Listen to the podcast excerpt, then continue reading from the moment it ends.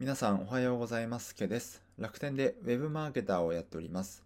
今は育休取得中でブログやラジオで海外の SNS の情報だとか会社員から独立に向けて実践していることをシェアするラジオとなっております。この放送は、いきはや無料メルマガの提供でお送りします。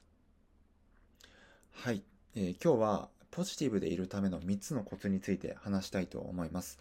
で自分はですね、普段海外の SNS の情報だとか、デジタルマーケティングのニュースとかを見つけてきては発信してるんですけど、まあ、たまに息抜きで他のジャンルの記事も読むことがあります。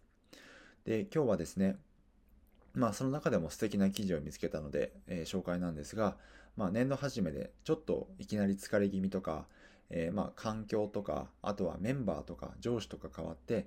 ちょっと最近なんか会社に行くのが憂鬱とか、そういった方、ぜひ参考にしてみてください。ポジティブでいるための3つのコツですね。先に3つ言っとくと、木を見ず森を見る。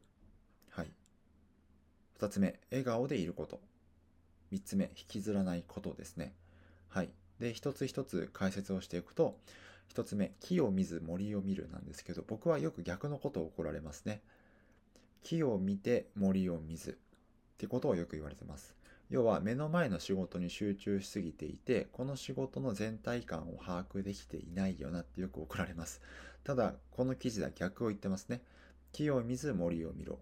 はい。えー、細部に集中するのではなくて、もっと全体感を見なさいということですよね。なので、えー、一つの失敗にこだわるんじゃなくて、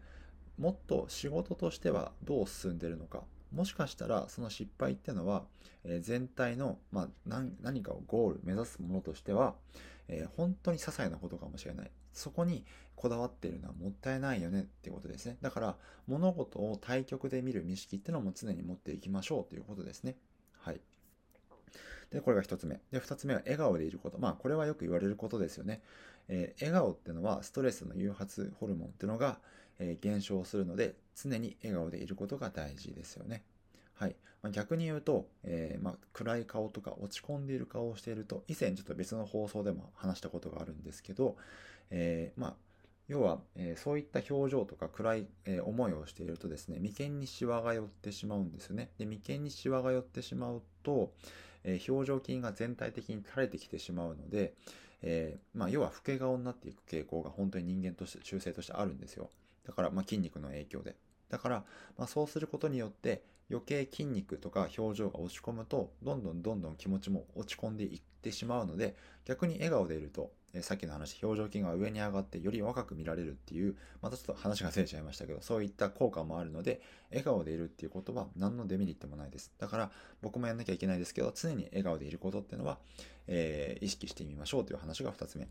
はい。で3つ目引きずらないですね。まあ、これはあのメンタリスト DAIGO さんとかも言ってますけど、過去の失敗にこだわり出すと、今やってることに、えー、まあ、現在の集中力とか生産性が低下してしまうんですよね。まあ、これちょっと難しく言ってますけど、あの、例えば皆さんが仕事やっていて、まあ、わざわざ過去の失敗を思い出したりとかすることってよくあると思うんです。僕よくあるんですけど、そうすることによって、そっちにばっか気がいっちゃって、今目の前の仕事に集中ができなくなってしまう。だから、えー、難しいかもしれないですが、引きずらない。でも引きずらないためには、今の仕事に集中するっていうのが一番の解決策なので、えー、引きずらない。かつ、え今の仕事に集中する。かつ、っていうことを忘れないってことが大事ってことが3つ目ですね。もう一回言います。1つ目、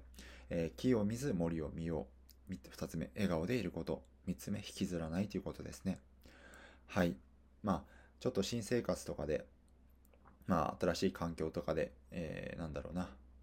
ちょっと疲れやすい時期ではあるんですけど、まあ、適度に休みながら、あの、ポジティブでいろと言われると逆に疲れると思うので、まあ、最低限こういったこともあるんだなってことだけ覚えておいていただければと思います。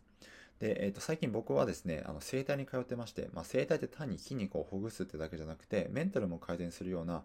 えー、こともすごい、えー、僕は通い始めて知ったんですけど、そういった効果もあるんですよね。だからそこで学んだことも少しあのラジオとかでも話してるんですけど、あの合わせて聞きたいで、えー、気持ちを楽にする3つのコツというテーマでお話をしているので、ぜひそちらもあの、まあ、会社の昼休みとか聞いてみていただけると、少しは楽になってなって、えー、仕事に取り組めるんじゃないかなと思いますので、ぜひ聞いてみてください。ということで、えー、今日も頑張っていきましょう。すけでした。